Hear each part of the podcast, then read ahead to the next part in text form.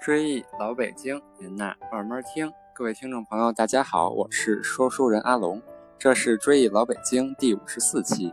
追忆老北京是一个讲述老北京历史、建筑的民俗的播客节目，推荐大家使用喜马拉雅客户端搜索“追忆老北京”专辑，点击订阅按钮，每期节目更新都会有推送提醒，还可以下载到手机随时收听。过去老北京有许多段描述街道胡同名儿的顺口溜，其中有这么几句：护国寺、卖大斗，过去就是新街口；新街口卖大堂，过去就是蒋洋房。上周我在西城区骑小黄车时，路过一个站牌，看见上面写着“蒋洋房”三个大字，蒋介石的蒋，培养的养，房子的房。这不禁引发了我的好奇：这地名和蒋介石有关系吗？它到底是怎么来的呢？回家我就开始查阅资料，原来这个公交站名是来自附近的一条胡同的名字。不过现在要想在北京地图上找一条叫做蒋洋房的胡同，那可是找不着了，因为1956年在蒋洋房胡同的棍被子府建立了著名的骨科专。专科医院积水潭医院，每天人来人往，让简阳房胡同拥挤不堪。于是，1965年，这里由窄胡同扩扩宽为一条真正的大街，改名为新街口东街，东起德胜门内大街，西至新街口北大街。那么，这条胡同的名字来源于哪儿呢？原来，早在明代。朝廷的浣衣局就设在这里，所以这条名字起胡同起先叫做浣衣局胡同。浣是三点水加一个完成的完字，衣服的衣。局字顾名思义，它是明朝宦官官署的名称。作为宫廷服务的八局之二，排于御膳房之后，专为宫内皇亲国戚提供洗衣服务。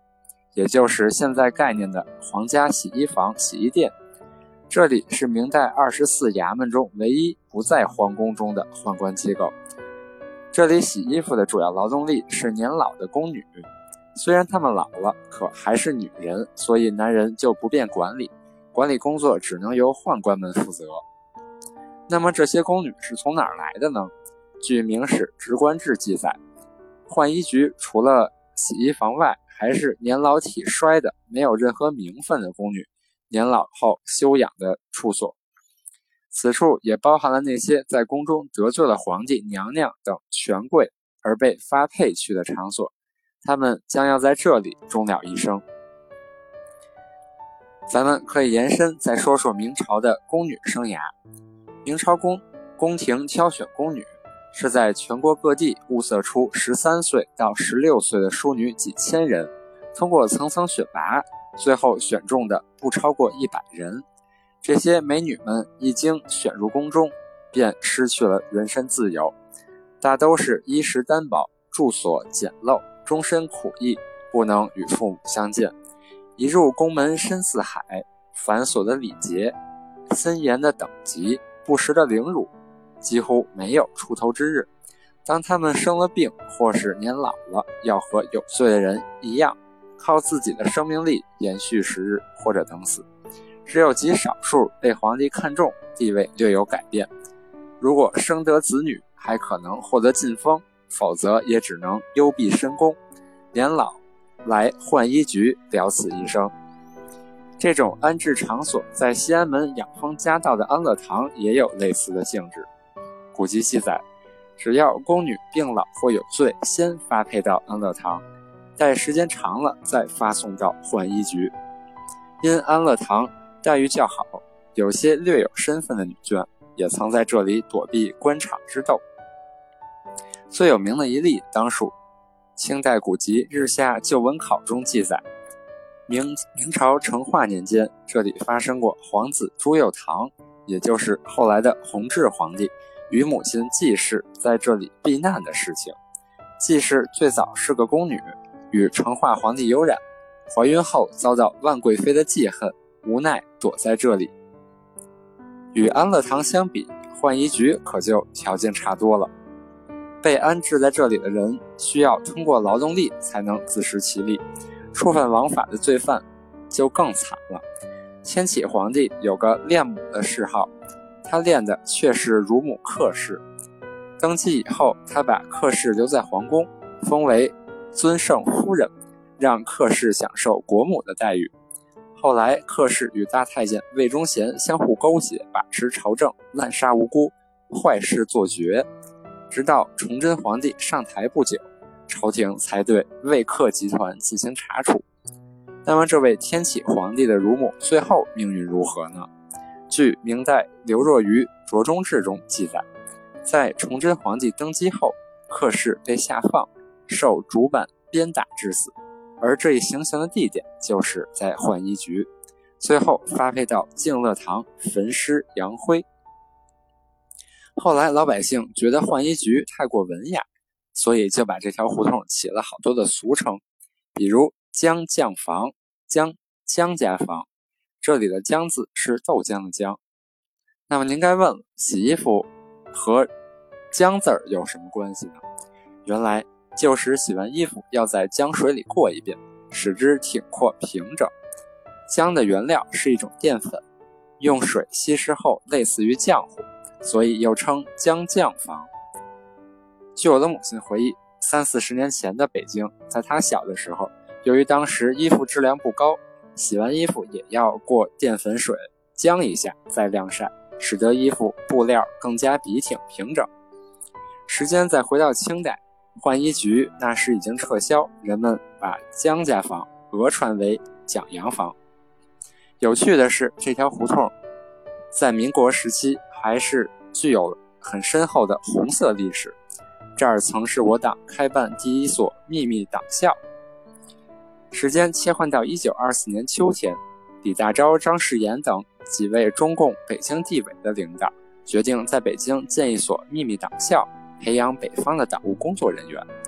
一九二五年十月，北京职业补习学校在蒋洋房胡同一座坐北、坐南朝北的四合院挂牌了。在这个四合院里，南屋正厅敞开的三间房为教室，东西耳房各一间。东耳房一间为教务主任，当时的区委书记罗亦农的办公室兼宿舍。李大钊、陈乔年等。北平党组成员、领导人曾在在这里为学员上课。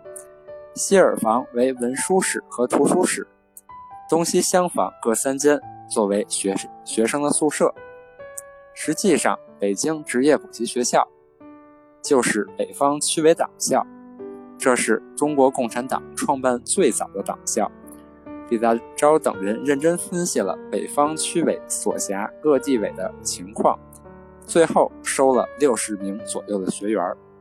开学后的第二天，罗亦农就住在学校，与学员们共同学习生活。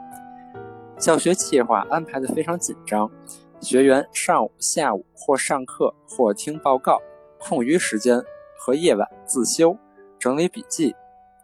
每十人分为一组，推选一位首长，召开小组会。对学习的体会和心得进行讨论，学员们对授课内容如有不解或疑问，可随时提出。为了安全起见，学员在校期间不得自由外出，如需外出，必须经过罗亦农的批准。一九二五年十二月，第一期学员顺利毕业。最后一课是李大钊讲的《土地与农民》，提出耕地农友。后来毛泽东把它。收入农民运动讲习所的教材中。可惜好景不长，第一期结束后，中共北方区委本打算再继续办几期，由于北京政治环境日趋恶化，罗亦农被调往上海，所以就从此中断了。但是，中共北方区委党校是中国共产党历史上创办的第一所高级党校，积累了宝贵的经验。